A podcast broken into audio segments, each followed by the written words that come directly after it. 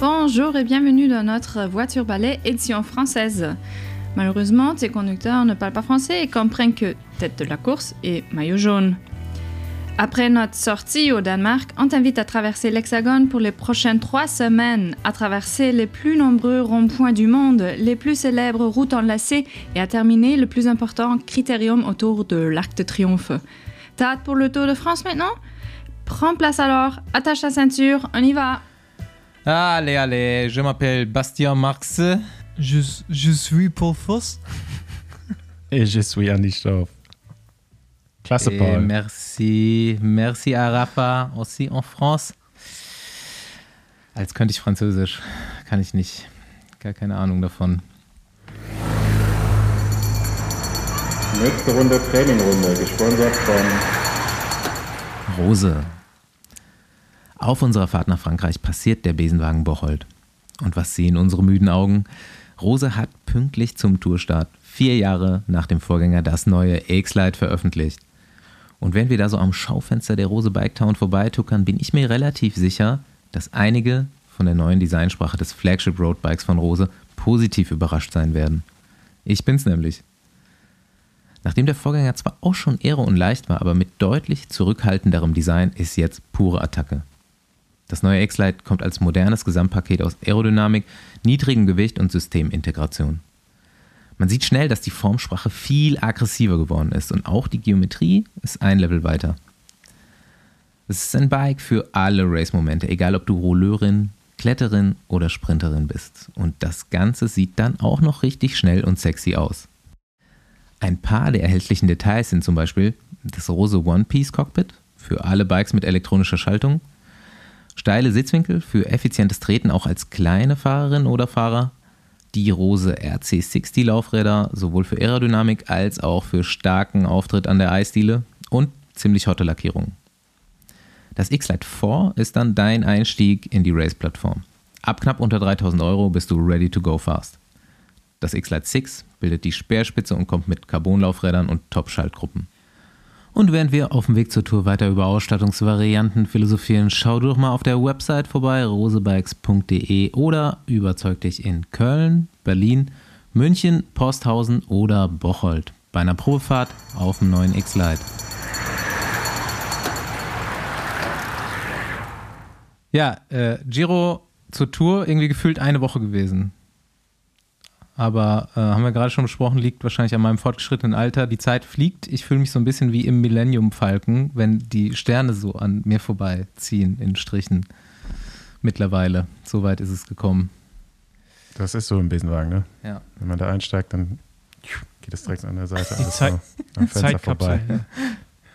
Ich will eigentlich auch Wow. raus, aber ist Kindersicherung drin schon seit Anfang an. Ja, wenigstens bist du nicht im Keller. Von daher eingesperrt. Ja, ich glaube, Paul hat sich gestern auch so ein bisschen gefühlt auf seiner Heimfahrt. Ja, ja, ja, die letzten Wochen waren auf jeden Fall äh, autointensiv. Ähm, Wir haben uns heute Morgen schon unterhalten, wir sind beide richtig fertig. Ja. Gestern sechseinhalb Stunden Deutsche Meisterschaft kommentiert und Paul musste tatsächlich noch mit dem Auto vom Sauerland nach Berlin ja, fahren. aber das fand ich gar nicht so schlimm. Ich fand, also, weil das sind dann an- am Ende auch nur vier Stunden, aber ich bin halt Freitag schon sieben Stunden gefahren, Samstag sieben Stunden Auto plus Fahrrad und dann kommentiert und äh, Paul, denkt aber an die Umwelt.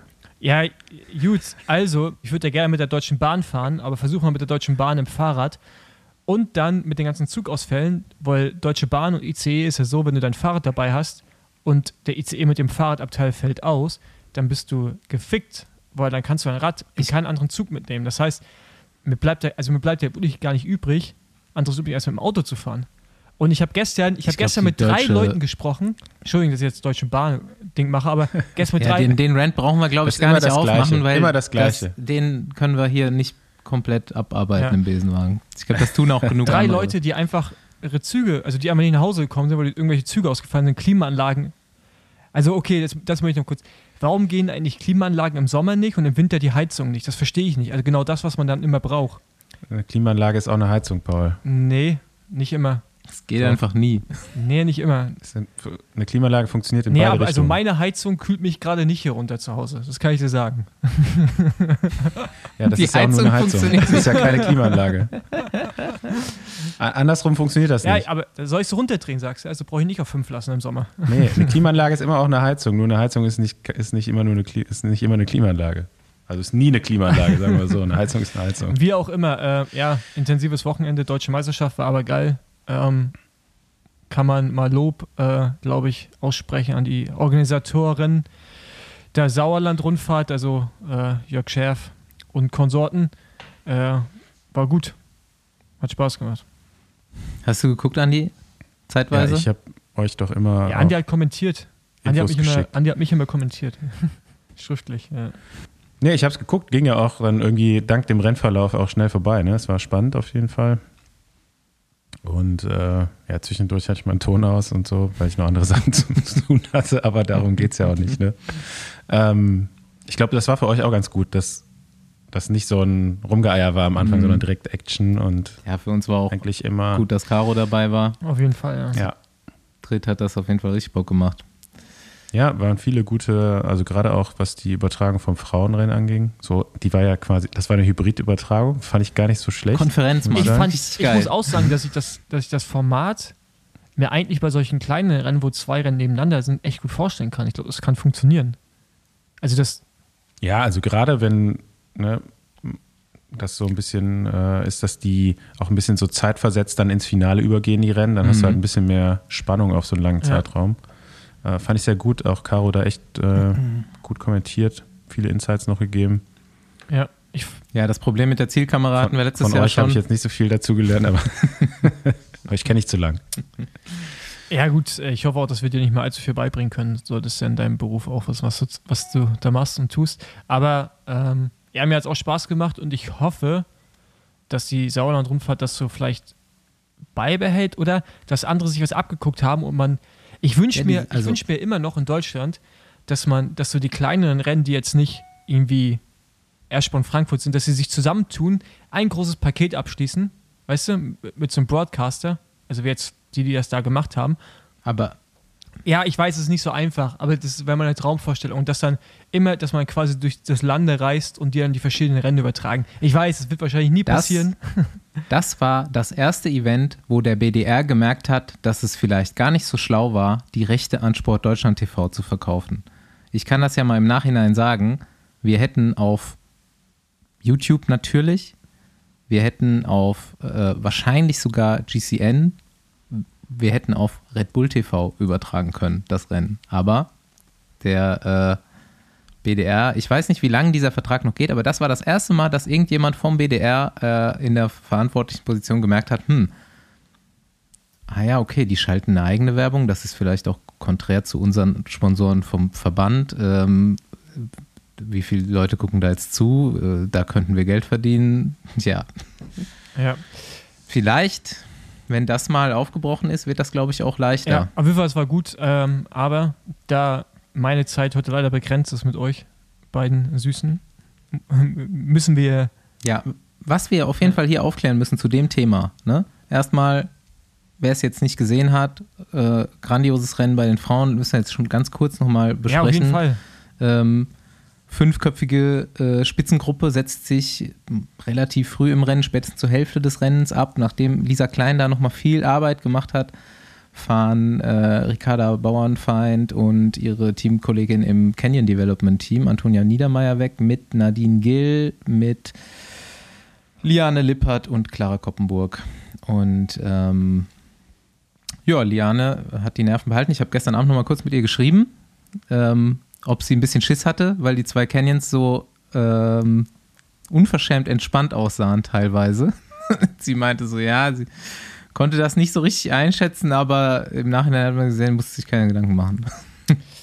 Genau, aber trotzdem äh, von den beiden jungen Fahrerinnen da äh, extrem starkes Rennen. Und äh, natürlich auch Gil war, war sehr stark, aber hat Spaß gemacht zuzuschauen und äh, ja, war ein cooles Rennen. Der Kurs hat es halt auch hergegeben, muss man sagen. Ne? Mega. Ähm, ja, und Liane auch absolut würdige deutsche Meisterin, wäre jede von denen gewesen, aber ähm, mit Ja, der Form, die Liane dieses Jahr an den Tag Genau. legt, ähm, das ist es ihr schon auch extrem zu ist auf jeden gönnen. Fall gut, jetzt die deutsche Meisterin quasi. Also nicht, dass wir es vorher nicht in der Weltspitze gesehen hätten. Ja. Aber jetzt halt äh, dann ja auch wirklich irgendwie, ich glaube, sie kann halt auch sowas wie Weltmeisterin werden, ne? In naher Zukunft. Äh, ist äh, auf jeden Fall cool, das äh, so zu sehen, das Trikot. Auf jeden Fall, Ja, oder vielleicht mal eine Etappe bei der Tour dieses Stimmt. Jahr. ähm, genau, Männerrennen war, fand, Wir haben noch, ja, Ja. Erzähl ja, los. Männerrennen fand ich auch mega, mega spannend. Halt andere Taktik von Bora diesmal, zum Glück. haben sie nicht das wie letzten wir Jahr. haben da ja noch ein Rätsel zu lösen. Genau, das können wir gleich nochmal auflösen, das Rätsel. Aber ja. ähm, fand ich auch von Anfang an Vollgas und ich mache kurz mal so meine Summary, bevor wir hier in die Rätselsachen reingehen. ähm, ich finde auch mit Nils Pohle auf jeden Fall würdiger deutscher Meister und irgendwie wusste ich nicht, dass er damit zum Bruchsal mit vier Minuten Vorsprung gewonnen hat in der U23. Das wurde mir im Nachhinein gesagt. Ähm, und er fährt auf jeden Fall Resultate ein, die man seinem Körper nicht zutrauen würde. Wisst ihr, wie ich meine? Also wenn du ihn siehst, würdest du nicht denken, dass er bei so einem Kurs gewinnt, so wie er gewinnt.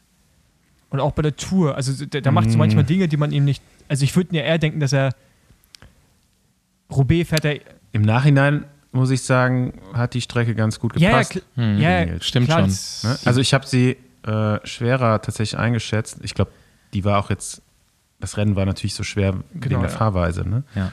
Ähm, die Höhenmeter waren ein bisschen weniger als Ja. vorher, glaube ich, aus, angegeben. Oder zumindest mal, was jetzt so die, die Strava-Files von den Jungs sagen. Mhm. Und äh, ich glaube, das ist so absolut in dem Bereich, wo Nils Pollitt halt überragend ja, der war ist. Ne? krass. Äh, Also ich glaube, es waren jetzt knapp über 3000 Höhenmeter auf 190 oder so. Ähm, ja, Ich aber ich wollte erst noch so sagen, äh, fand ich unfair, dass Nikias Arndt und Nils Pollitt mit dem Motorrad gefahren sind, weil die zwei, die sind ja echt einfach Standgas, das ganze Rennen irgendwie marschiert, ne? Das war schon und immer äh, zusammen. Äh, Die, krass, die, die, ja. die waren immer zusammen unterwegs. Also die haben sich ja.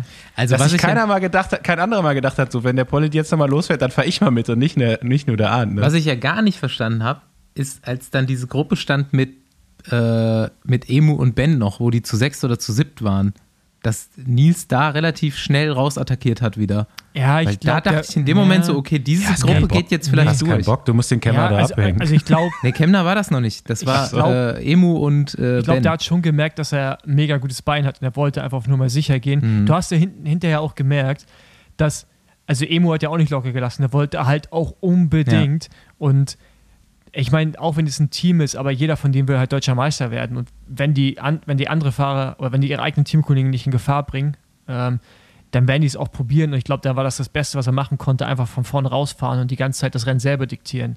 Und am Ende, der Stärkste hat einfach gewonnen. Also sowohl bei den Frauen als auch bei den Männern. Und ich finde, das ist halt, war ein mega faires Rennen, so vom Resultat her.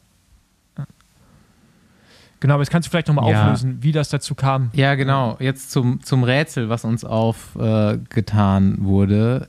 Immer wenn wir in eine Werbepause gegangen sind oder in eine der sehr beliebten Bürgermeistereinblendungen, ähm, es hat sich oft nachher eine völlig neue Rennsituation ergeben oder wir wussten nicht genau, was dann zwischendrin passiert ist, weil wir es auch nicht gesehen haben. Und wir hatten ja auch ein relativ dickes Funkloch auf der Strecke, was wir vorher wussten. Naja, aus diesem Funkloch beim vorletzten Mal, äh, in das fuhren Nils, Simon Geschke und ähm, Nikias Arndt rein und Lennart Kemner hatte gerade attackiert. Der war aber auch nur so 20, 30 Meter vorne. Es ging leicht bergab für acht Kilometer. Wir gingen drei Minuten raus, kamen wieder rein.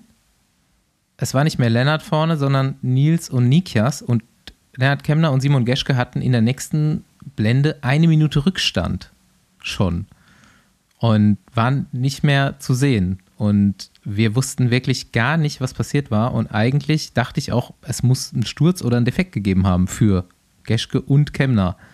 War aber auch an Trikots nichts zu sehen, großartig. Ähm, naja, auf jeden Fall habe ich dann Nils natürlich abends direkt nochmal geschrieben, so, ey, was, was ist da eigentlich passiert? Weil das war ja der Race-Winning-Move in dem Moment auch, zumindest für die ersten zwei. Und es war einfacher als gedacht. Ah, dank dir. Ja, das war eigentlich ganz kurz. Äh, erst hat Lenny attackiert und dann musste Simoni zufahren. Ja, und dann habe ich halt direkt einen drüber attackiert und dann hat Lenny und Simoni quasi Stillstand gemacht. Ja, und dann waren wir weg. Das war die Aktion. Ja, ist halt bei den Meisterschaften ähm, oft so, ne, dass er auch einfach so, ja, da, da wird schon auch hart gegeneinander gefahren. Also zumindest war das bei den deutschen Meisterschaften, die ich so auch noch aktiv mitbekommen habe, immer so. Klar hast du da ein Team, was jetzt so zahlenmäßig ein bisschen überlegen ist, aber insgesamt ja trotzdem ein paar Jungs, die da Rad fahren. Dann mögen sich der ein oder andere vielleicht nicht so gerne und dann äh, kommen halt manchmal so Konstellationen, wo du eigentlich denkst, okay, in einem normalen Radrennen würde die Gruppe jetzt eigentlich laufen. Und bei einer deutschen Meisterschaft dann läuft die halt gar nicht. Mhm. So, ne? Und ich glaube, da war die Taktik, die Nils da gefahren ist, halt so ein super offensives, aggressives Rennen zu fahren. Schon ganz gut, ne? Weil du, wenn dir einer hinterherfahren muss oder du die Wahl hast, fahre ich jetzt hinterher, so wie eben dann in dem Beispiel äh, Kemner und Geschke, die sich dann erstmal angucken, weil klar, Kemner will nicht fahren oder muss nicht fahren, weil Nils vorne ist und Geschke will vielleicht jetzt in dem Augenblick dann nicht nochmal hinterherfahren. Ja, und dann ist das Rennen auch schneller gelaufen, als du gucken kannst. So, ne? Ja, wenn die vorne so ein Standgas haben, wie die zwei angelegt haben. Ja, ja nochmal abschließend zum, zum Frauenrennen. Ich werde auf jeden Fall wahrscheinlich über die Jahre ein äh, wirklich stabiler Ricarda Bauernfeind-Fan, weil die fährt ja wirklich auch schon so in den Junior, in der Juniorenklasse, war die schon so krass unterwegs und auch immer mega aktiv, immer attackiert. Und jetzt kann man so langsam sehen, dass das auch wohl Richtung Weltspitze geht. Und ich denke mal, da ist sie im richtigen Team. Und ähm, ja, ein bisschen schade. Clara Koppenburg, finde ich, läuft so ein bisschen noch unterm Radar in Deutschland. Ist jetzt dieses Jahr wieder mega stark, hat auch schon international wieder vorne reingefahren. Vor zwei Wochen am Ventoux. Ähm, ja, das war aber gestern einfach nicht machbar für die. Dafür war der Berg zu, zu flach. Zu leicht. Ja. Oder es gab keinen größeren Gang mehr, ja. den sie auf so einem flachen Berg hätte Ja. fahren können. Nee, aber ja, sonst Deutsch Spaß gemacht. Wie gesagt, ja, ich, ich hoffe, die Leute, den Leuten hat es auch gefallen und glaube, man hat sich ja so ein bisschen versöhnt wie immer mit der deutschen TV-Übertragung, oder? Würde ich so. Also jetzt ohne, dass wir es jetzt gemacht haben, aber ich fand es. Also danke für, für alle Ja. Rückmeldungen, die wir so bekommen haben. War auf jeden Fall sehr, sehr viel Positives. Und ja, also ich glaube, wir sind uns da alle einig. Paul, auch Caro und ich, wir würden das gerne öfter machen. Wenn es halt echt, ich bin da ja so ein bisschen nah dran gewesen in der Orga oder immer so ein bisschen dabei, schon die letzten zwei Jahre.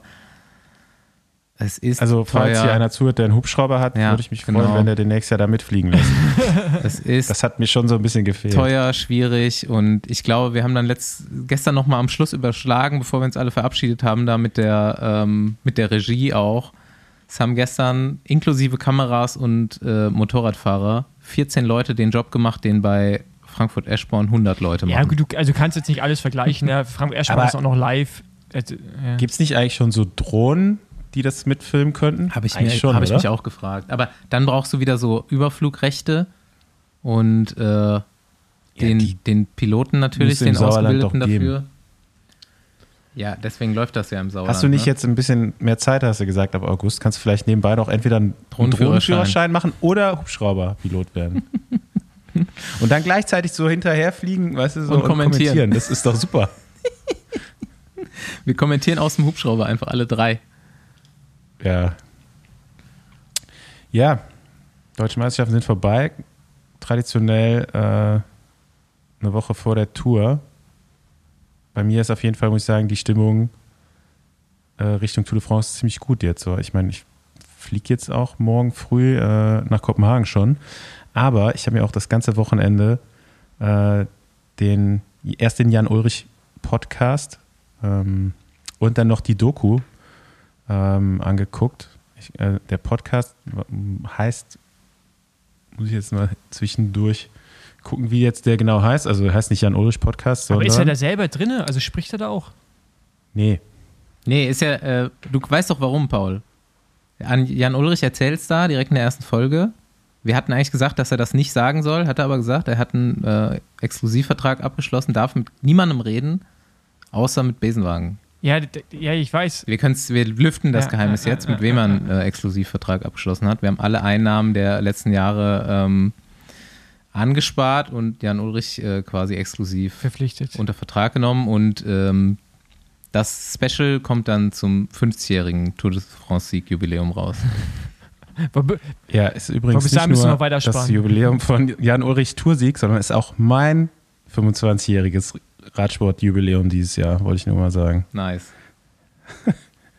Paul, Nee. deins auch? 25 Jahre Andi Stauf im Radsport. Ja. Lass, lass T-Shirt rausholen nochmal. Ja.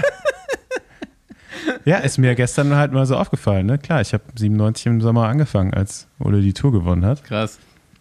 Und äh, Oder lass Sondertrikot rausbringen dafür. seitdem bin ich im Radsport auf jeden Fall. Besenwagen, 25 Jahre Andi Stauf, Sondertrikot. Gibt doch jetzt zur Tour auch dau dauernd Sondertrikots, so das ist der neue Trend. Ja, ähm, der Podcast auf jeden Fall heißt Jan Ulrich hält auf Zeit. Gibt es, glaube ich, mittlerweile überall, wo, wo man so Podcasts hören kann. Hier mal eine Empfehlung für einen anderen Radsport-Podcast an der Stelle. ähm, alle Teile davon gibt es nur bei ARD exklusiv. Alle anderen müssen, kommen, glaube ich, wöchentlich raus oder so. Ähm, ja, und die Reportage heißt Being Jan Ulrich und läuft in der, auch in der ARD-Mediathek. Ja. Kann man sich angucken. Wir haben das gerade schon mal besprochen und wir hoffen, den äh, Verantwortlichen für dieses mediale Meisterwerk auch demnächst mal verhaften zu können hier im Besenwagen. Wir versuchen das. Ja, ist schon krass. Also ich bin mal gespannt, wie ihr das, äh, wie euer Fazit so ausfällt. Ähm, wir hatten ja in den letzten Jahren ja auch immer überlegt, so was kann man noch über Jan Ulrich erzählen und wir haben uns da bewusst so ein bisschen zurückgehalten, weil man eben nicht wusste, so wie kommt das vielleicht bei ihm an, wenn man so diese ganzen Stories jetzt auspackt, die es da so gibt. Ähm, und in den, im Podcast und auch in der Reportage, da werden viele Sachen so halt erzählt von Wegbegleitern von Jan Ulrich. Ähm, und ich hoffe, dass das bei ihm halt gut ankommt, sage ich mal. Mhm. Also da werden schon ein paar Details veröffentlicht, so die ich hier auf jeden Fall nicht hätte erzählen wollen. Die Mützengeschichte. Die Mützengeschichte, die steht da, glaube ich, auch schon in ein paar Büchern, oder? Ja, okay. Ähm, Hast recht. ja. Aber wie gesagt, da können wir nochmal, wenn ihr beiden das Ja, ist auf jeden Fall. habt. Ja, ich habe die, ich bin erst nach, also Folge 1 abgeschlossen, weil die schon mal, glaube ich, fälschlicherweise ein bisschen zu früh hochgeladen wurde. Und dann habe ich die schon direkt gehört gehabt. Ähm, den Rest habe ich mir aber extra noch ein bisschen aufgehoben fürs äh, Feeling für diese Woche zum Steigern. Wir sind ja, glaube ich, alle irgendwie so ein bisschen Fans geblieben. Es gibt definitiv Hater, es gibt definitiv Leute, die sagen, Jan Ulrich brauchen wir irgendwie nicht mehr. Kann ich auch definitiv verstehen. Ähm, ich bin da selber so ein bisschen zwiegespalten, was die Meinung angeht, aber ähm, dieses Thema Jan Ulrich und Tour de France macht mir auf jeden Fall doch weiterhin Bock auf Tour de France und ich nehme das zum Einstimmen diese Woche. Und ähm, dann werden wir das nochmal genau ausführlicher besprechen, wenn wir uns das alle mal komplett reingezogen haben.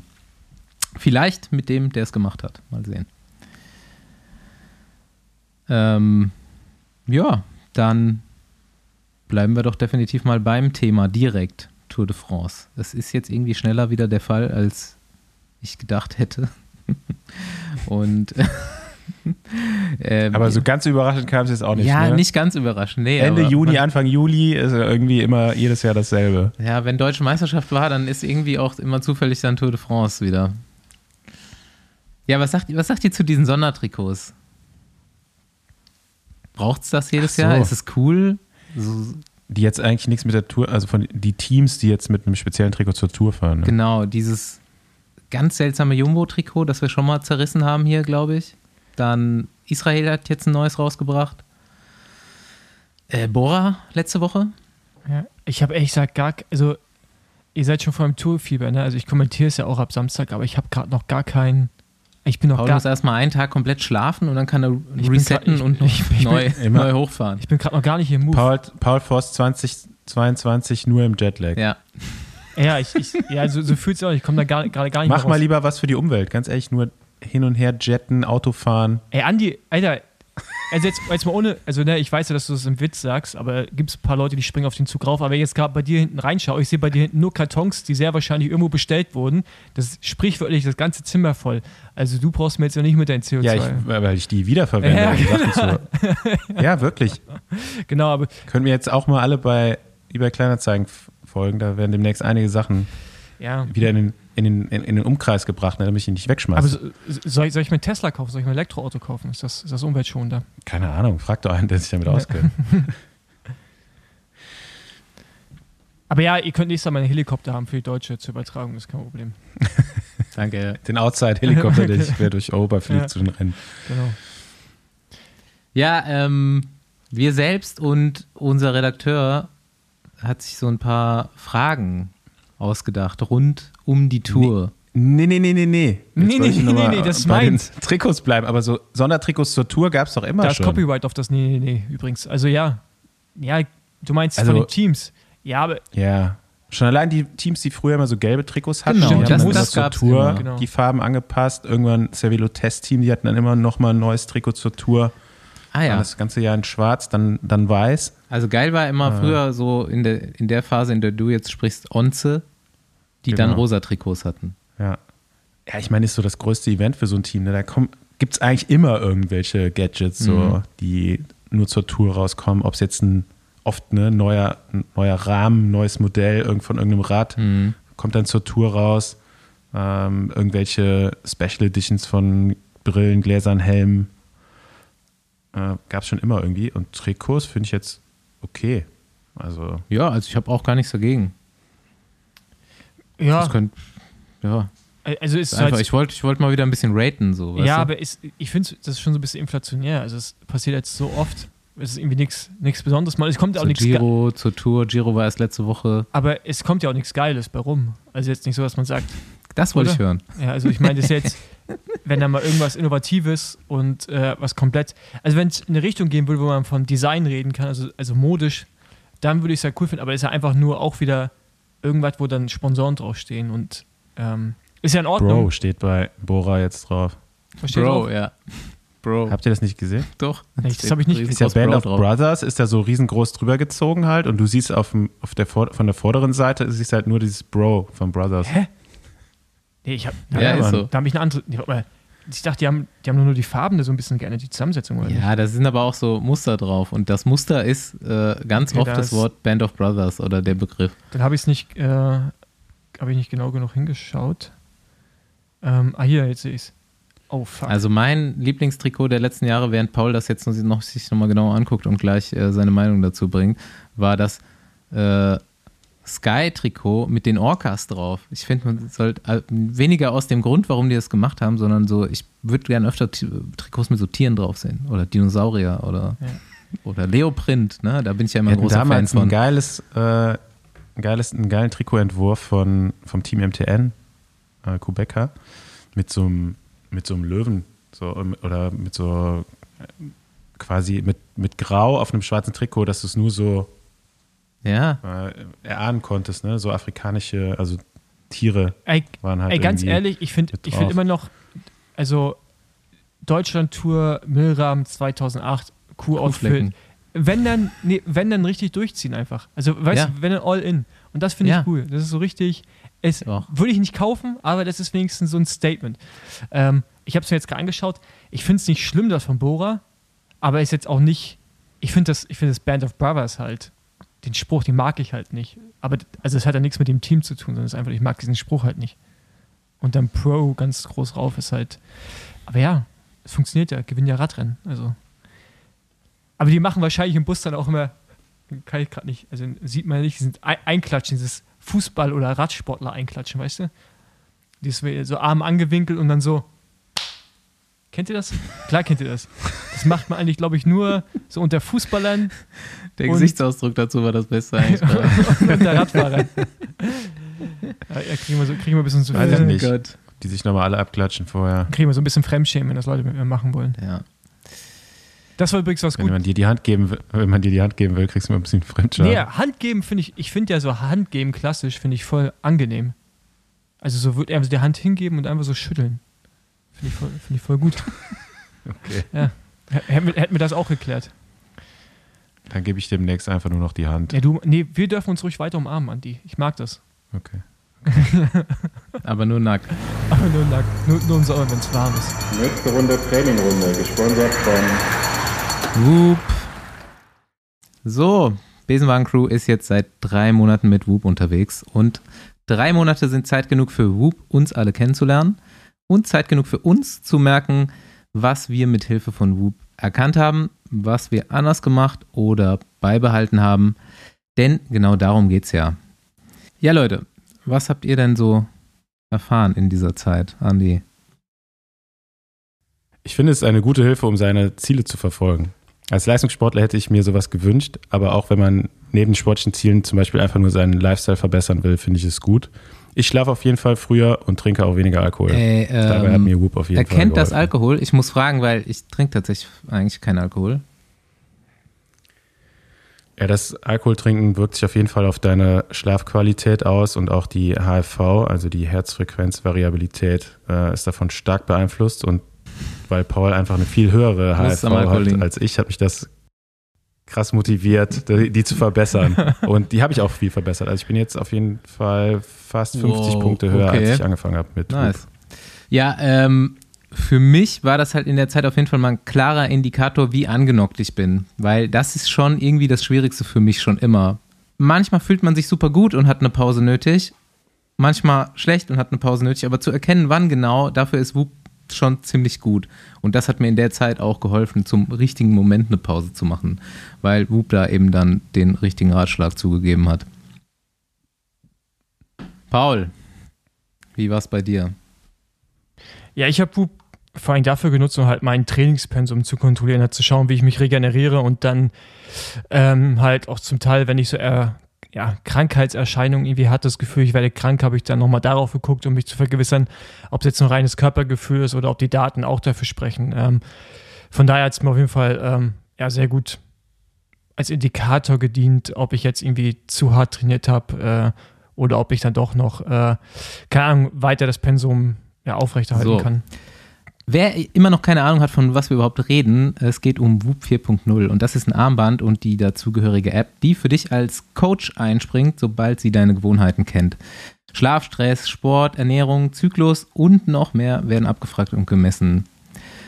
Und so wie für die Fahrer bei Giro und Tour de France, äh, kannst auch du dich vom ausgeklügelten Algorithmus von Whoop beraten lassen, ob mehr oder weniger Intensität besser wäre, ob du ausgeruht genug bist für das, was du dir vorgenommen hast oder ob sogar noch mehr drin ist. Allerdings hast nur du das Privileg, die Etappe abzukürzen oder einen Restday einzulegen. Whoop ist ein Tool, deine eigenen Fähigkeiten freizuschalten mit dem leistungsstärksten digitalen Fitness- und Gesundheitscoach. Whoop empfiehlt dir, was du brauchst. Wenn dein Erholungswert nicht gut genug ist, legt dir Whoop eine Pause ans Herz, eher als weiteres Training. Und mit uns kommst du in der ersten Reihe in den Whoop-Genuss. Hörerinnen und Hörer vom Besenwagen erhalten 15% auf ihre Mitgliedschaft, wenn du den Code Besenwagen während des Bezahlvorgangs eingibst. Das Ganze gibt's wie immer in den Shownotes.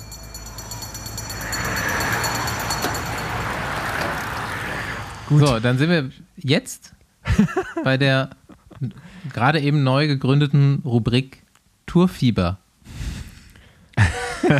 Wo hast du den Namen denn her? Copyright. Ich stelle mir jetzt so, wenn wir jetzt ein Videoformat äh, Format wären, stelle ich mir dann Didi Senf vor, der da so hüpft. Jetzt in dem, in dem kleinen Einspieler, der nicht kommt. ähm, ja, also wir haben uns so ein paar Fragen ausgedacht. Vielleicht führen wir die äh, Kategorie auch fort die nächsten Wochen. Für, ja, vielleicht auch so ein bisschen für Einsteiger. Was gibt es bei der Tour so? Wie funktioniert die Tour? Welche Fragen könnte man sich stellen, wenn man keine Ahnung hat oder vielleicht sogar Ahnung hat von dem Event? Und ähm, ja, ich glaube, Andi stellt die Fragen. Ich stelle die Frage. Die Rollen okay. sind klar verteilt hier. Andi steht am Herd. Ja, vielleicht mal können wir mal allgemein anfangen. Ne? Was gibt es überhaupt? Wie wird die Tour de France gewertet? Was gibt es alles für Wertungen? Ähm, das ist in dem Fall ja ein bisschen übersichtlicher als beim Giro d'Italia. Da würde ich die Frage tatsächlich auch mal stellen, weil ich keine Ahnung habe, was da alles für Wertungen gibt. Bei der Tour ganz einfach gibt es eigentlich drei. Ähm, ja, einmal das gelbe Trikot des gesamtführenden Punktewertung, grüne Trikot und äh, das Bergtrikot, was ja auch Paul mal anhatte. Kannst du ja mal kurz erklären, wie das funktioniert zum Beispiel mit der Bergwertung? Ähm, wer am schnellsten diesen Berg hochfährt. also, das Nee, das ist nämlich Quatsch. Genau. nee, äh, nein, das ist Quatsch. Es geht ja nicht auf Ja, Zeit. da ist halt quasi oben, wo halt dann die Bergwertung ist, wo auch immer sie ist, auf einer Brücke wie bei mir oder halt auf einem richtigen Berg äh, wie Alp d'Huez, da gibt es halt dann Punkte, wie die Punkteverteilung ist, hängt von der Kategorie ab. Es gibt zweite, dritte, erste Kategorie und Hor-Kategorie. Vierte gibt's auch. Hä? Hor. Oh. Die Hor, die, die Hor-Kategorie. äh, Das Haar ist stumm. ja, ich sag ja die Hor. Und äh, dann, äh, genau, da, da gibt es ja unterschiedliche Punkte, die kann ich euch jetzt nicht sagen, weil hätte ich mich vorbereiten müssen, dass die Frage kommt. Ähm, am Ende, wer die meisten Punkte hat, darf dieses Trikot in Paris dann tragen. Genau, also Hat ganz man das einfach, jetzt verstanden? Punkte addiert? Nee. Es gibt äh, verschiedene Bergwertungen während der, während der Rundfahrt auf den Etappen. Ähm, die sind unterschiedlich eingeteilt in Kategorien. Äh, gibt es eben dann entsprechend unterschiedlich viele Punkte. Und wer am Ende die meisten Punkte gesammelt hat, hat die Bergwertung insgesamt gewonnen. Und der Führende dieser Wertung trägt pro Etappe jeweils das Trikot mit den roten Punkten. Oder? So. Ja, und bei der Tour de France ist öfters mal da äh, die Kritik laut geworden, dass ähm, bei den Bergankünften zu hohe Punkte verteilt wurden fürs Bergtrikot, weil dann öfter mal der Gesamtführende, der ähm, bei den Bergankünften oft relativ weit vorne war, auch die Bergwertung gewonnen hat. Was irgendwie blöd ist, wenn einer alle Trikots gewinnt. Sollen sie weniger Bergankünfte machen? Andi hasst Bergankünfte. Nee, es gibt fünf dieses Jahr übrigens. Okay. Fun Fact. Ja, können wir gleich noch ein bisschen über die Strecke äh, sprechen. Hm, klar, ich glaube, den meisten wird es bewusst sein, aber es, es wird die Zeit gestoppt pro Etappe. Und wer am Ende die wenigste Fahrzeit hat, der gewinnt die Tour de France. Ziemlich einfach. Alle fahren Eigentlich. gleichzeitig los. Meistens ist ein anderer als erstes da, aber jeder bekommt seine individuelle Zeit zusammengerechnet, die er pro Etappe braucht. Und der, der zusammengerechnet die wenigste Zeit hat, gewinnt. Allerdings gibt es auch noch Zeitbonifikationen, die da reinspielen. Wenn man eine Etappe gewinnt, ich weiß gar nicht, ob es jetzt bei Bergankünften auch so ist, wurde, glaube ich, auch mal rausgenommen, oder? Das macht es zu kompliziert. Das ist mal so, mal so. Ja, okay, egal. Also es gibt, glaube ich, 10, 6 und 4 Sekunden Bonifikation. Bedeutet, wird von deiner Zeit abgezogen, wenn du ja bei Etappe äh, 20 4 Sekunden, 3 Sekunden hinter dem ersten liegst und gewinnst die Etappe, dann bist du Erster am nächsten Tag, egal ob der erste zeitgleich mit dir ins Ziel gekommen ist. Gut. Punktewertung ist ähnlich wie die Bergwertung. Gibt es auch während der Etappe ähm, Sprintwertung, wo es dafür individuelle Punkte gibt. Und noch bei allen Etappenankünften, die jetzt keine Bergankünfte sind. Also das ist die Ausnahme. Gibt es auch nochmal Punkte. Und der kriegt dann das grüne Trikot. Auch währenddessen immer der Führende der Wertung trägt das Trikot. Für mich eigentlich so die ich finde es spannender. Also le leider war es nicht so spannend die letzten Jahre, aber eigentlich ist das für mich so die, ist schon sehr hochwertig anzusehen, finde ich, wenn einer so, ein, so eine Wertung gewinnt. Bei, generell bei einer Rundfahrt, jetzt nicht nur bei der Tour, weil das heißt ja schon, dass er im Schnitt bei den Etappen einfach immer die besten Ergebnisse abgeliefert hat. Ne? Ja, und dann zwischendrin teilweise auch noch gesprintet ist, also da die Power für mehrere Sprints hatte, vielleicht sogar. Finde ich, also so eine Bergwertung, wenn man das vergleicht, also ist jetzt meine Ansicht, ne, zur Punktewertung, finde ich die schon ein bisschen schwach. Wer wünscht sich einen Kampf dieses Jahr fitter, Pet, Peter Sagan in Shape gegen Wout van Aert? Ich.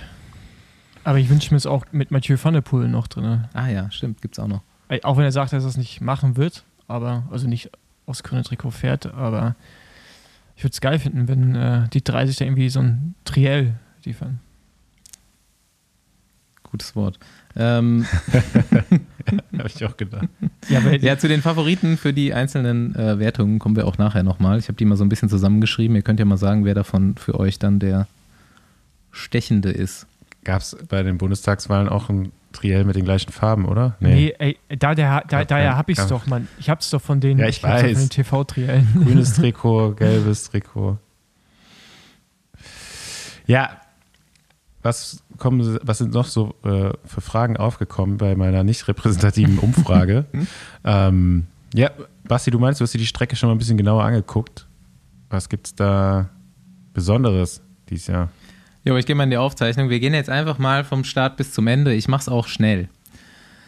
Es ist die kürzeste Tour seit 20 Jahren, 3328 Kilometer. Es gibt zwei Zeitfahren, sechs Flachetappen, sechs Bergetappen und davon sind fünf Bergankünfte. Ähm, zum 24. Mal startet die Tour nicht in Frankreich. Ist eigentlich gar nicht so viel. Dachte, das wäre schon länger gang und gäbe. Ist jetzt aber, ich weiß nicht. Ist es auch schon lange. Ja. Aber es startet auch oft in Frankreich. Ja. Äh, Dänemark ist auf jeden Fall das erste Mal. Die freuen sich. Äh, Start in Kopenhagen mit einem sehr technischen Einzelzeitfahren, fast keine Höhenmeter, aber ein Haufen Kurven. 13 Kilometer. Wir haben schon öfter im Besenwagen gelernt, das ist ein Einzelzeitfahren, kein Prolog. Über 6,9, 7,2, da war irgendwo die Grenze. Jetzt zum Einzelzeitfahren. Und dann freuen wir uns alle auf die erste richtige Etappe. Also eigentlich ist es dann schon die zweite. Nämlich die Brücke. Codename die Brücke. Kurz vor Ziel, ich, 10 oder 15 Kilometer übers Meer, über eine Brücke. Und wahrscheinlich sehr Wind- bzw. Seitenwind anfällig und 12 bis 15 geisteskranke Dänen, die gewinnen wollen und gewinnen können. Es wird eskalieren. Will dazu jemand einen Kommentar abgeben?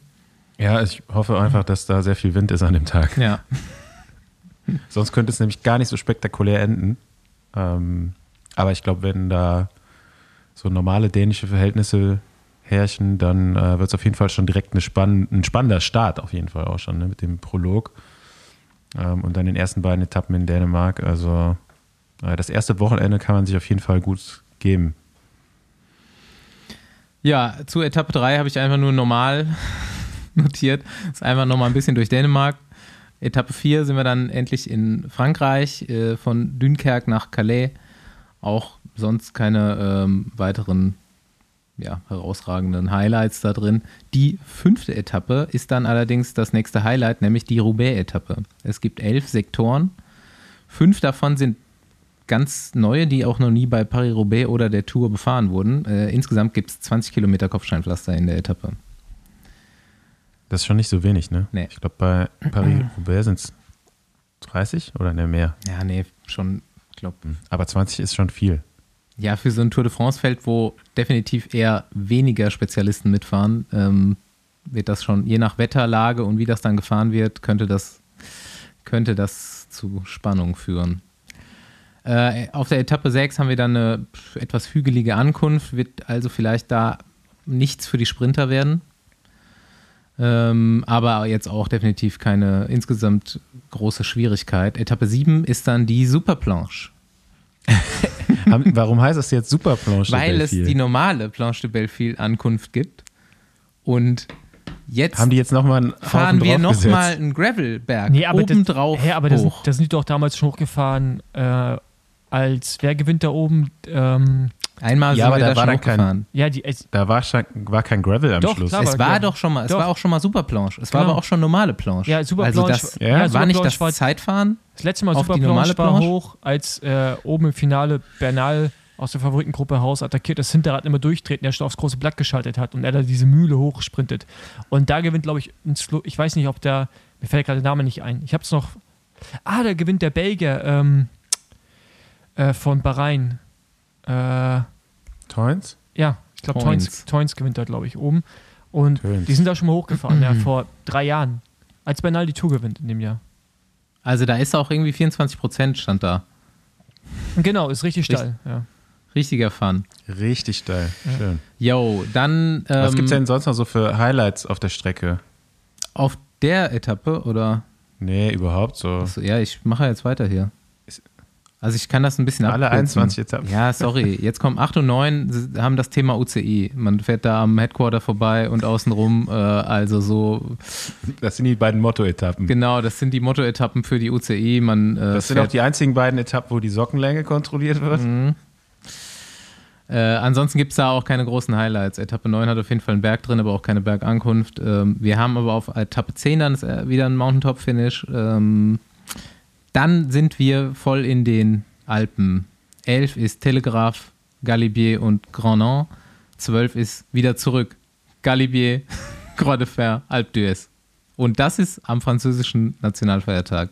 Das würde ich jetzt mal als Highlight einstufen. Alpe d'Huez am Bastille Day. Kommt auch eine Besenwagen-Folge raus, also ist ein Donnerstag. Nice.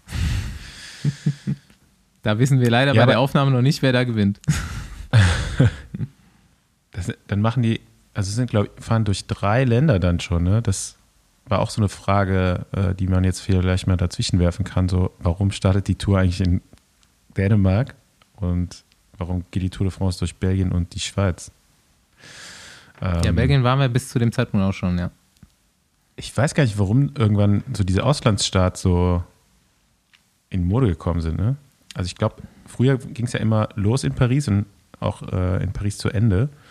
Und als man dann so Paris als Startort quasi mal nicht gemacht hat, sondern woanders gestartet ist, sind die auch direkt irgendwann ähm, ja, ins Ausland gegangen. Also schon seit, ich habe es mal nachgeguckt, ab 1954, da war in Amsterdam Start. Und äh, danach halt 55 ausländische Städte schon. Ich glaube auch, dass, wenn man es nur in Nee, Frankreich machen, wenn man es nur in Frankreich machen würde, einfach, da ist gar nicht so viel Kohle da. also ich Ich meine, wollte gerade sagen, meistens ist die relativ unromantische Antwort Geld. Geld, ja. Okay. Ist wie bei Olympia. Ja, ich also, denke das auch tatsächlich. Ne? Also ich meine, Also so we- Streckenverlauf mal in den Alpen irgendwie ein bisschen über, über Schweizer Boden zu fahren, macht ja natürlich auch einfach durchaus Sinn, weil äh, sich vielleicht der ein oder andere Berg dadurch einfach mit in die Strecke aufnehmen lässt. Oder halt eben in den Pyrenäen das Ganze in Spanien. Aber jetzt so Kopenhagen. von, von Dänemark nach Frankreich Ich weiß ist nicht, schon ein Düssel- kleiner Sprung. Ne? Düsseldorf hatte ich mal so eine Zahl gehört. Ich weiß nicht, ob die stimmt, deswegen will ich sie jetzt auch nicht nennen, aber es war jetzt schon nicht wenig Geld und ähm, wenn das, wird ja wahrscheinlich eher mehr jetzt sogar, ähm, dann weißt du schon, warum die ins Ausland gehen müssen, weil in Frankreich, glaube ich, gar nicht mehr irgendwann die Städte hast, die die Kohle dafür aufbringen können. Oder aufbringen wollen vielleicht auch. Für so ein Grand Depart. Ja. Hm. Es geht auf Etappe 13 und 14 ähm, über Saint-Etienne, das Zentralmassiv, langsam ähm, auf Etappe 15 mit relativ sicher einer Sprintankunft Richtung Pyrenäen, wo wir auf dem Ziel der Etappe 16 dann ankommen.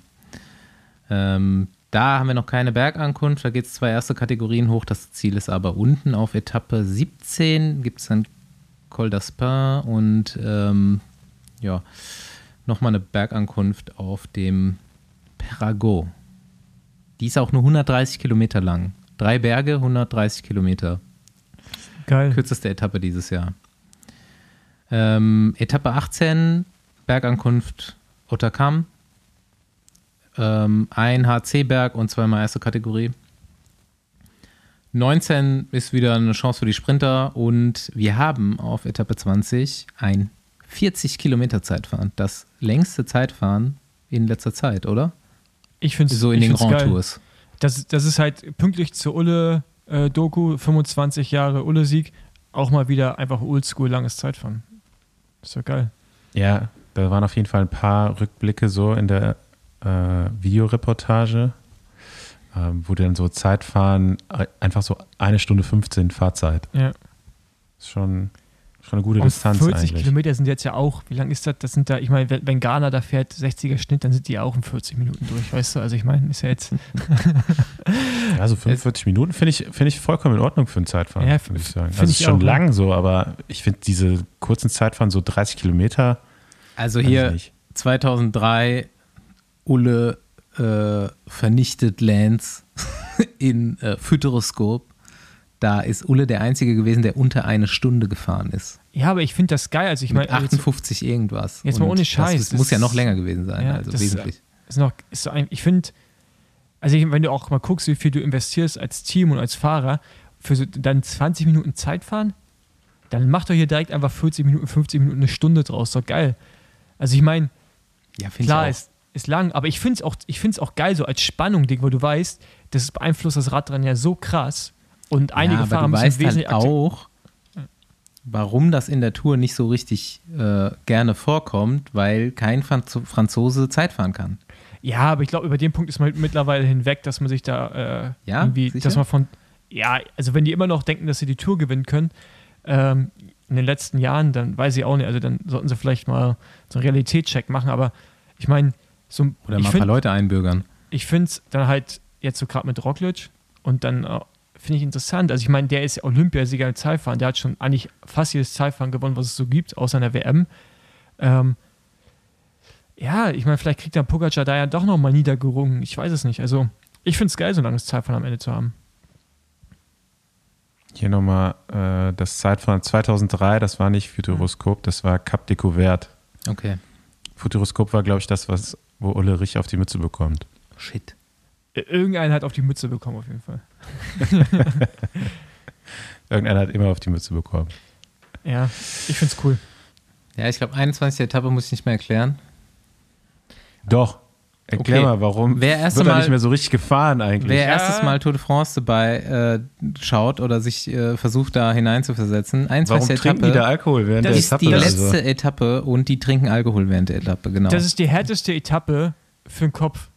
Also ich, ich, also ich fand die immer im unangenehm. Paul Voss redet mit stark erhobenem Zeigefinger im Moment. Ja, weil du, du fährst, du, du eierst erst rum, alle trinken irgendwie Champagner, du bist ganz entspannt im Bus, ist viel zu viel Scheiße vor dem Start schon, wo du weißt, ist heute vorbei. Dann kommst du auf die Chance zu sehen, das Rennen ist freigegeben und das ist die Hölle auf Erden, Mann. Es, ist, es macht wirklich keinen Spaß. Also ich würde schon sagen, ich würde mir da manchmal wünschen, dass wir von Anfang an einfach richtig Radrennen fahren, weil dann würdest du dich auch an den Start stellen, ein bisschen konzentrierter, aber die Hälfte der Etappe bist du halt fast am Einschlafen, wo du nicht mal 100 Watt auf dem Pedal hast und dann musst du da auf einmal, keine Ahnung, anderthalb Stunden lang Radrennen fahren. Das ist schon hart für den Kopf. Und du weißt, gleich ist vorbei. Wie viele Runden werden da gefahren? Sechs? Nee, nee, nee. Mehr? Ja, ja, ist immer unterschiedlich. Oder nee, sechs Kilometer hat die Runde oder so, ne? Ja, ich glaube auch länger als Irgendwas mit sechs habe ich im Kopf. Ach, ja, ist auf jeden Fall mehr als sechs Runden und weit mehr. Ja, wenn du noch sprinten musst, ich kann mir nicht vorstellen, wie man das ist, wenn du noch sprinten musst, wie, wie du dich da noch konzentrieren willst. Ich denke die ganze Zeit immer nur an die Pizza und das Bier danach. Oder hab die ganze, also, das sind acht Runden. ja, ich denke, das wäre mehr. Hat sich mehr Aber angefühlt. ge- war auch die letzten, wann waren das nochmal, als Vinokurov da nochmal irgendwie so Zeitbonifikation geholt hat und die Etappe dann tatsächlich gewinnt als Ausreißer, war, glaube ich, das letzte Mal irgendwie. Sechs, 2006 oder sowas gewesen sein.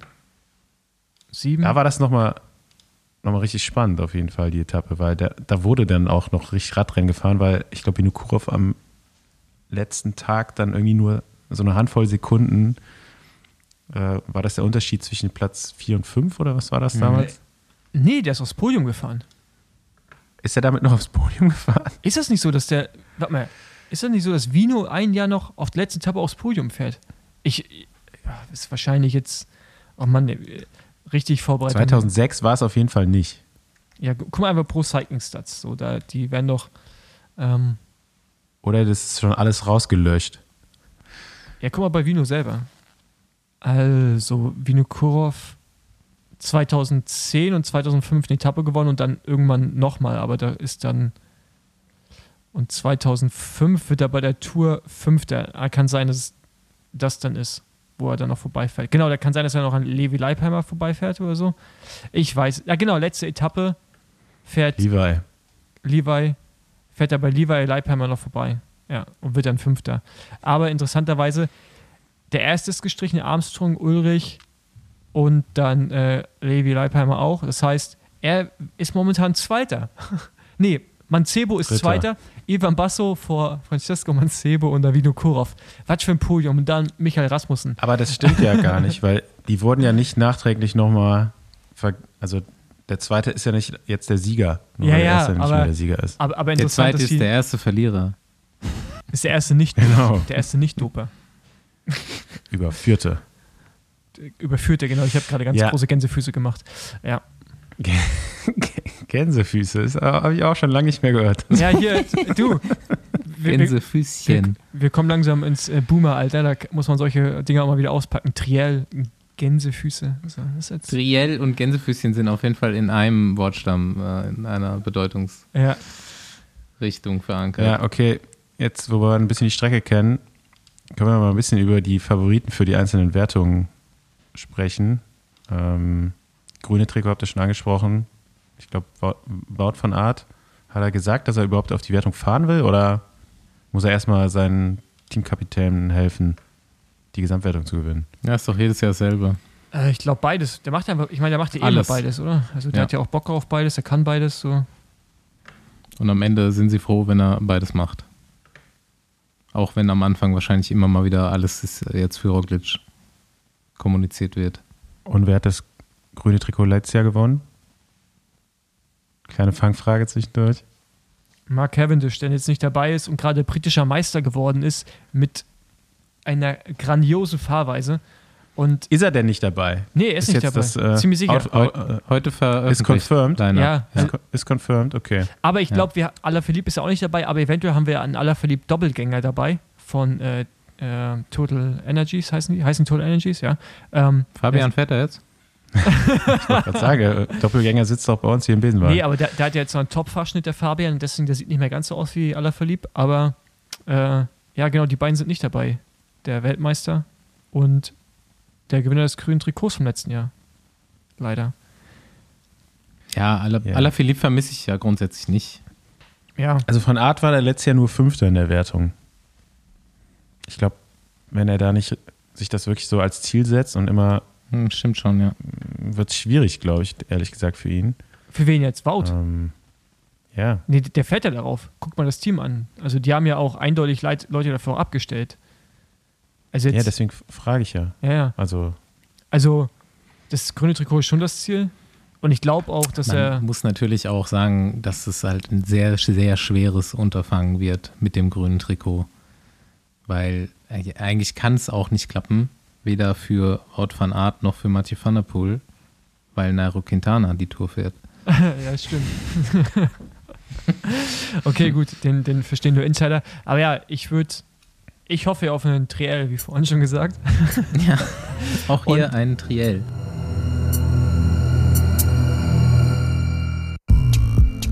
Yo, ihr kennt ihn schon vom Giro. Wir haben auch wieder Erik Horshemke die nächsten vier Wochen mit dabei. Er war frisch angekommen in Kopenhagen und wer ihn noch nicht kennt, er fährt gern Grand Tours.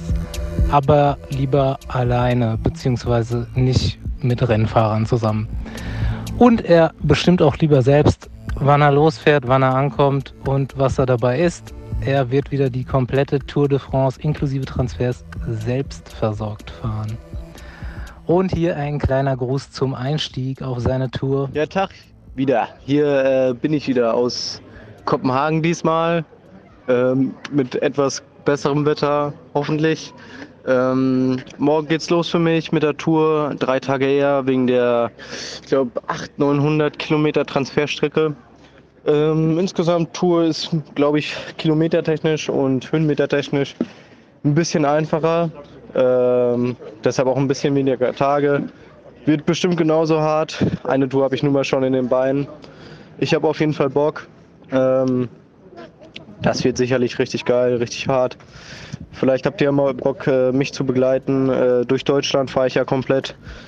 Ähm, von äh, ja, Sonderburg bis äh, nach Dünnkirchen. Sagt einfach Bescheid. Live-Tracking ist an. Ähm, ich freue mich auf euch. Bis dann. Wenn wir dabei sind, gehe ich mal kurz die Top-Sprinter durch, ja? Und ihr könnt noch mal sagen, ob euch da vielleicht noch irgendein äh, Geistesblitz zukommt. Äh, Jakobsen, Grüne, Grünewegen, Ewan, der gerade eine extrem harte Instagram-Offensive diese Woche gestartet hat. Äh, weiß nicht genau wieso. Philipsen, Bennett, Pedersen, zähle ich dazu. Christoph, zähle ich dazu. Kokar, Sagan vielleicht und Van Aert. Und vielleicht Mathieu van der Poel, aber wahrscheinlich eher nicht, weil Philipsen, glaube ich, schon als Sprinter bei Alpecin ausgerufen ist. sind, glaube ich, erstmal alle, oder? Denke auch. Äh, Sam Bennett, bisschen Fragezeichen. Danny van Poppel fast irgendwie stärker erschienen in letzter Zeit. Caleb Bune wäre schon schön für ihn, bei der Tourne-Etappe zu gewinnen. Läuft auch nicht so richtig geil das Jahr. Hm, ja, aber ich glaube schon, dass er da auch wieder, also ist für mich schon der Top-Favorit eigentlich jetzt bei den Sprints. So, Ja. Bennett ist irgendwie ein Fragezeichen bei mir. Jakobsen. Ähm, Ja, Jakobsen war eine Zeit lang überragend dieses Jahr. So in letzter Zeit äh, war er auf jeden Fall nicht mehr so überlegen bei seinen, bei seinen Siegen wie, wie halt noch Anfang des Jahres.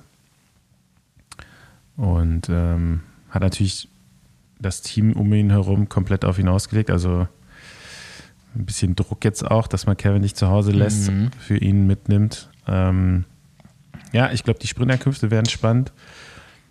Das Triell wird, glaube ich, auch noch ein bisschen erweitert werden müssen. Das so, für mich ist da auf jeden Fall Michael Matthews noch immer Quart- irgendwo auf der Liste. Ich glaube, das ist so sein großes Karriereziel, nochmal das, noch, noch mal das Ding zu gewinnen. ähm, ja, aber ich glaube, das, das passt schon ganz gut. Ich bin mal gespannt, was, was DSM macht mit, mit Sprintern.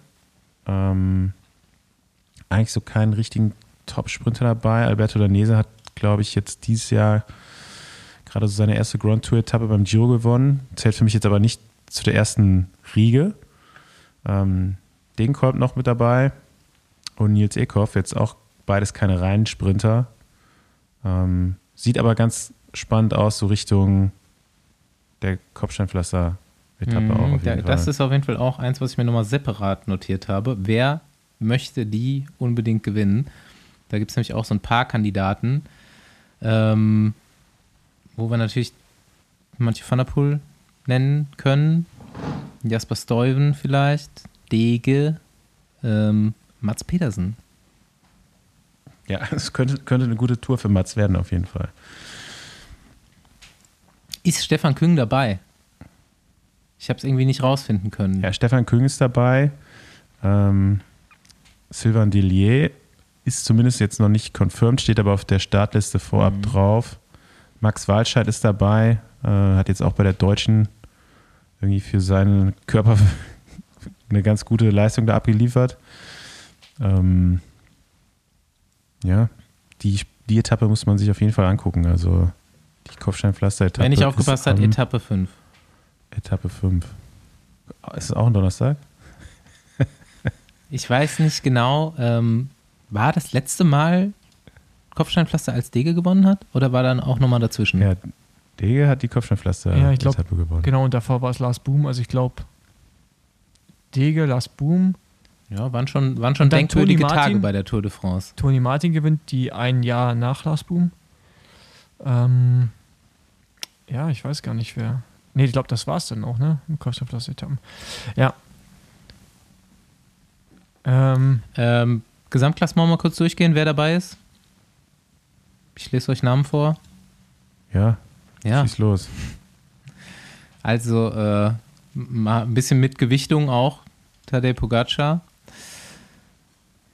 Roglic, Wingegaard, Jaron Thomas. Jetzt kommt übrigens ein Triell von Ineos. Thomas Martinez Yates. Dahinter Ben O'Connor. Dann haben wir unseren Freund Vlasov. Jetzt wird es schon so ein bisschen schwieriger Richtung Podium. Was denn mit Leonard Kemp? Enric Mas, Damiano Caruso oder Jack Hake.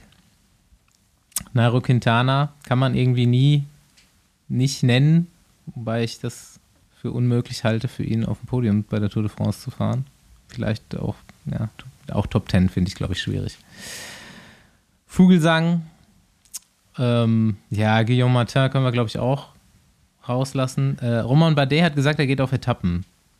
Und Also dann haben wir noch einen Rigo. jetzt kommst du gleich bei Staufi an, wenn wir, wenn wir noch weiter aufzählen. Also, ich meine, das ist dann ja, Entschuldigung, also ja, jetzt ja, nicht, genau. also jetzt nicht Ich weiß schon, was du meinst. Eigentlich, Staufi, können wir, bei- eigentlich könnten wir bei äh, Vlasov von mir aus aufhören. ja. Da, da, da habe ich übrigens auch eine, eine äh, wie sagt man, eine, Alter, wie, wie heißt das Wort dazu? Also eine These. Ist es eine These? Ist keine These. Auf jeden Fall, ich glaube ja, dass der eventuell gar kein Corona hatte bei der Tour de Suisse, aber man nach seinem Etappensieg gemerkt hat, dass die Scheiße da gerade den Bach hinuntergeht und man ihn einfach vorsichtshalber rausgenommen hat mit der Begründung, dass er auch positiv ist und womit er jetzt so ein bisschen diesen Underdog-Status bekommt, weil man nicht weiß, wie sein Gesundheitszustand ist und Bora auch die ganze Zeit die Sache runterspielen kann. Weil ich glaube, der wird da richtig rumrasen. Der wird da richtig rasieren. Das ist für mich eine absolute Verschwörungstheorie, Paul. Mhm. ja, egal. Also ich glaube, da ist nichts Toni dran. Palzer Ey, war auf jeden ey, Fall positiv. Ey, bei Telegram funktioniert die gerade super. Also da sind schon viele drauf eingestiegen. Könnt ihr ja alle folgen dem Paul Voss Telegram-Kanal für halssträubende Theorien aus dem Profiradsport. ja, nee, also das, das wäre vielleicht auch nur so eine Wunschvorstellung, weil ich so ein bisschen Drama, so ein bisschen Gossip, weißt du, so, so ein bisschen äh, Also Trickserei. für mich gewinnt dieses Jahr die Tour de France, wer negative Corona-Tests an den beiden Ruhetagen abliefert. Also spätestens, also ich weiß gar nicht, wie eng die engmaschig, ob die noch engmaschiger getestet werden, die Fahrer. Ähm, ich glaube, am Ruhetag spätestens gibt es PCR-Tests so und ich glaube, der Tour-Sieger der muss die erstmal alle bestehen. ja, Das wird natürlich, die größte Herausforderung. Andi, aber das, was du ja gerade sagst, natürlich muss er die bestehen, sonst kann er die Tour ja nicht gewinnen, sonst ist er ja raus. Also ich meine, das eine. Ja, ist mir schon klar. Aber äh, deswegen ist es also für mich jetzt auch erstmal so irrelevant, tatsächlich über die Favoriten äh, noch weiter zu sprechen, weil Also ich, also ich, glaub, ich glaube nicht. man kann nicht davon ausgehen, dass alle davon einfach durchkommen. So, und ich glaube, es, ist eher von- es wäre eher von Vorteil, wenn jetzt äh, Alex Vlasov da wirklich eine, eine harmlose Infektion, wie es ja sein soll, gehabt hat.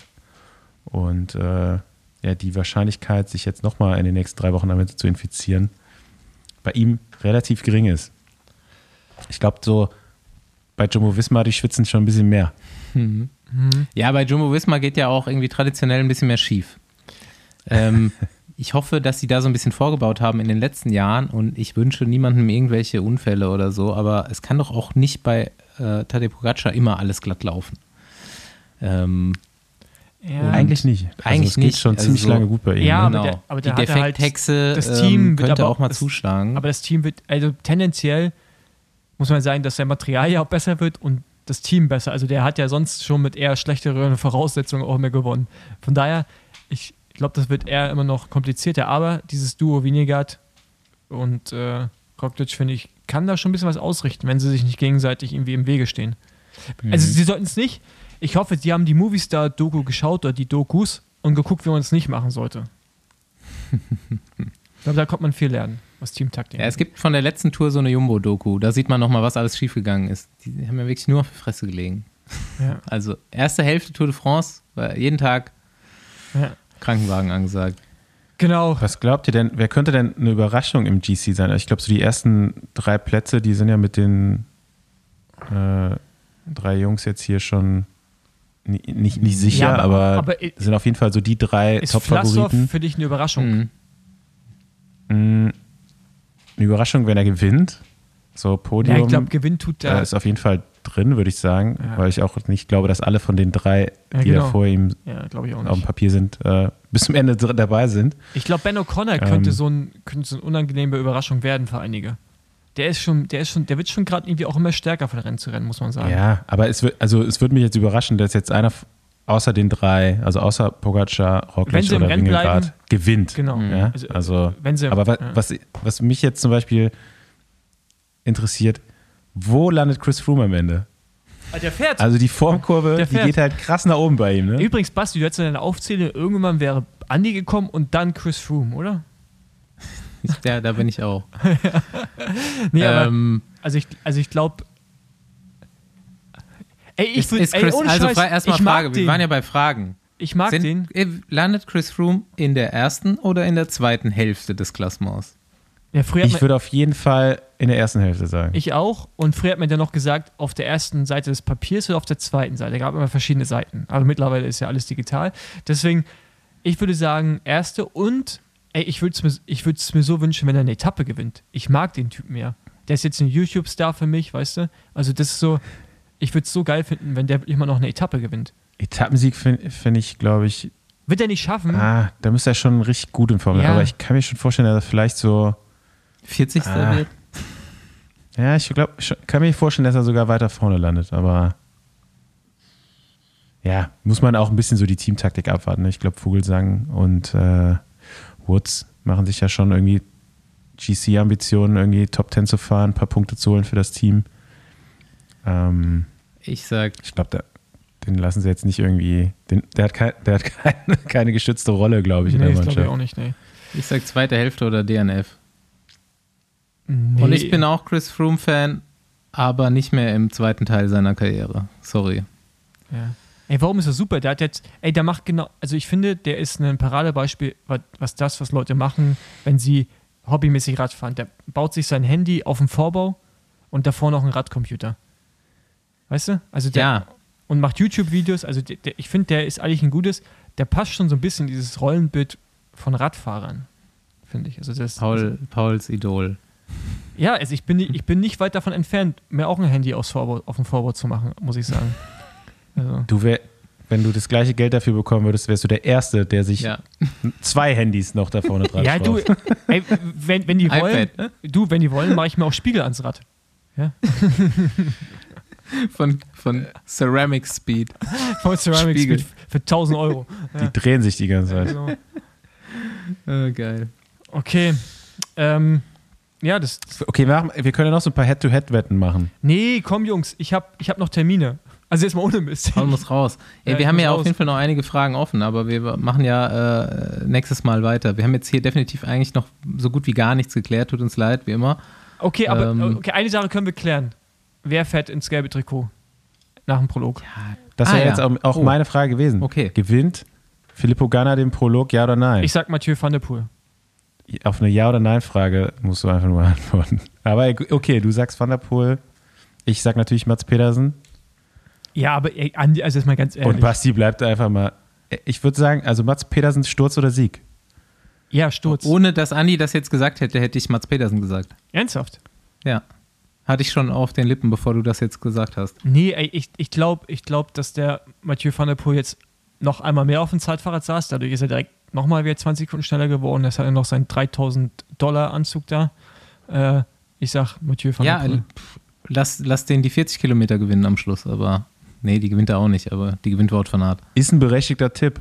Ist ein berechtigter Tipp. Ich finde Mathieu van der Poel, ich finde, ich finde Mats Pedersen ist kein berechtigter Also- Tipp. Mats, Mats Pedersen dann nach der Brückenetappe auf jeden Fall gelb. Nee, wir reden ja von der ersten jetzt. Die ist ja relevant. Ja, ich rede auch von der ersten. Ich weiß, aber das Okay, sage ich ich- noch dazu. Ich bleibe ja auch bei. Ihr sagt beide Mats und ich sag Mathieu und niemand sagt Ghana. Auch- Und am Ende, am Ende gewinnt sowieso wieder einer, den wir hier nicht getippt haben, so wie wir das öfter jetzt schon hier hinbekommen haben. ja. Ähm, vielleicht noch so eine all- allgemeine abschließende Frage: so, Was machen die Fahrer eigentlich, wenn sie nicht eine Etappe fahren? Schlafen, auf Toilette sitzen und essen. Im Bus sitzen. Es ist ziemlich äh, auf das runterzubrechen, ja. Ja. Also es, Und das machen die auch im Bus. Freizeit das, hat man da echt nicht das, viel. das ist ja egal, wo sie sind. Das machen sie im Bus oder im Hotel. Immer das Gleiche. Halt. Ja, das ist doch Freizeit. Die werden sogar, Aber- die werden sogar also bezahlt dafür. also hat man das früher Grund- noch gemacht, dass man so ein bisschen Touri-Aktivitäten auch gemacht hat? Nee. Ey, nee ich ne? hatte. also ich glaube, außer Jens Vogt hat das noch nie jemand, Ja, doch. niemand die Energie gehabt, Dominik Rolz. irgendwie was, was zu machen. Dominik Rolz hat auch mal so ein bisschen rumgeguckt und so. Und Roger Kluge, also Roger Kluge versucht auch manchmal Sightseeing mit Radfahren zu verbinden bei Rundfahrten. Auch bei Grand Tours. Man kann durch die Stadt zurückfahren. Okay. So. Das weiß ich einfach, dass das so ist. Aber ist ja gut. Okay. Man, man muss sich auch weiterbilden. Ausnahmen gibt es ja immer, aber ansonsten ist es halt tatsächlich irgendwie äh, volles Ta Tagesprogramm, morgens Frühstück, Anreise zur Etappe, die Etappe, danach wieder essen, duschen, essen, schlafen, Massage, essen, schlafen, eigentlich. Hm. ja. Körner sparen, auffüllen. Körner auffüllen. Ey, das ist schon krass. Dann kommst du aus dieser Geht alles immer um Körner. du kommst aus dieser Rundfahrt raus, bist einfach einen Monat älter und hast einfach nichts gemacht, außer rumzuliegen und Rad zu fahren. Ne? Es ist schon. Ich habe mich heute das Morgen auch gefragt. Das, das ist schon. Gut, das wäre jetzt der Sinn des Lebens, müsste man jetzt da mal irgendwie so, aber das wäre ein Ja, Thema den können wir in den Folge. nächsten Folgen wieder aufgreifen. Ja, genau. Der Sinn des Lebens. Ähm, ich habe ähm, Genau. zwei, Kommt, ey, zwei Sachen noch, noch, zum Outro. kommt alle in meine Paul? Telegram, in meine Telegram-Gruppe. Nein, Scherz, ich habe natürlich keine. Ähm, nee, eine Sache möchte ich noch sagen, weil ich kurz Werbung machen darf. Am Morgen, am Dienstag, wir nehmen am Montag auf, kommt meine Doku zu Unbound raus. Also, ich würde mich freuen, wenn ihr euch das anschaut. Ich bin diesmal nicht am. Wein, aber dafür bin ich dreckig. Okay. Ich mache auch noch eine Werbung, nämlich äh, es ist demnächst Eurobike und ähm, ein paar coole Jungs äh, veranstalten Rennen während der Eurobike, Eurobike Crit. Äh, wir packen das auch in die Show Notes. Welchen da Tag? Gibt es auf jeden Fall noch Plätze. Kann ich dir jetzt aus dem. Boah, ich bin auch da. Ah, Paul will Crit fahren. Okay. Nee, also, also, also ich bin nur bis Freitag da. Wenn es am Wochenende ist, dann kann ich nicht. Aber Ja. ähm, Jetzt, äh, guckt euch das auf jeden Fall mal an. Wir packen die Seite in die Show Notes und äh, wenn ihr da im Raum wohnt oder eh bei der Eurobike seid und Bock habt, nochmal äh, schnell irgendwie da ein bisschen um die Kurve zu heizen, ähm, ich glaube, da gibt es auf jeden Fall auch so Jedermann-Geschichten oder auch Fixed-Geschichten. Ähm, schaut euch das an, meldet euch an. Ähm, die Veranstaltung hat auf jeden Fall Aufmerksamkeit verdient. Und von meiner Seite aus raus aus der Folge würde ich gerne mit einer alten, neuen Kategorie gehen. Ähm, wir sind gespannt, was es am Wochenende auf unserer Internetseite dazu gibt. Das wissen wir nämlich noch nicht. Es wird sowas wie einen Anrufbeantworter geben. Besenwagen Drive-In vielleicht. Also ihr könnt was bestellen. Was ich mir überlegt habe, ist diese Hungerast-Kategorie, die wir im Besenwagen haben, die funktioniert wunderbar. Aber nicht jeder Profi, den wir hier zu Gast hatten, hatte eine geile Geschichte dazu. Aber ich glaube, es schwirren unglaublich geile Hungerast-Geschichten hier im deutschsprachigen Radsportlerraum herum. Und wir versuchen mal bis zum Wochenende ein Audio-Feature auf unserer Seite unterzubringen, wo ihr relativ einfach mit eurem Handy äh, eine Voicemail hochladen könnt und uns erzählen könnt, was euer, zum Beispiel, was euer schlimmster Hungerast war. Vielleicht werden da auch noch andere Fragen abgehakt und gestellt. Und dann können die nämlich äh, diese Geschichten auch äh, alle mal hören. Mal schauen, ob wir das gut hinkriegen. Ich habe schon eine, die kommt jetzt vielleicht auch gleich. Ich Ja. denke schon. Und noch, noch zwei Sachen. Einmal Werbung für den Besenwagen und einmal für mich selber, wenn ich machen darf. Wenn nicht, schneiden wir es einfach raus. Und zwar neues Merch im Besenwagen-Shop. Die weltberühmten Tassen sind zurück in geringer Stückzahl, also seid schnell. Und dazu äh, ein paar T-Shirts, äh, um in Stimmung zu kommen. Und ich habe auch neues Merch. Also geht zu outside.cc. genau. Daher ähm, viel Spaß, schön einkaufen und äh, wir hören uns nächste Woche. Jo, ciao. Nächste Woche Ciao. geht's so richtig rein in die Tour de France. Macht Adieu. euch heiß. Au Adieu. revoir. Äh, mer- mer- merci un baguette, por favor. Champs-Élysées, Bordeaux, Torre Eiffel. Hauptsache Paris. Er ist ein bisschen Zickzacklinie gefahren. Zickzacklinie.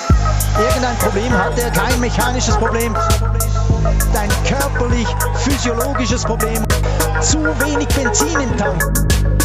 Moin. Er hat einen Hungerast. Ich bin hier gerade in der Schweiz, in den Bergen, am Fuße des Oberalppasses.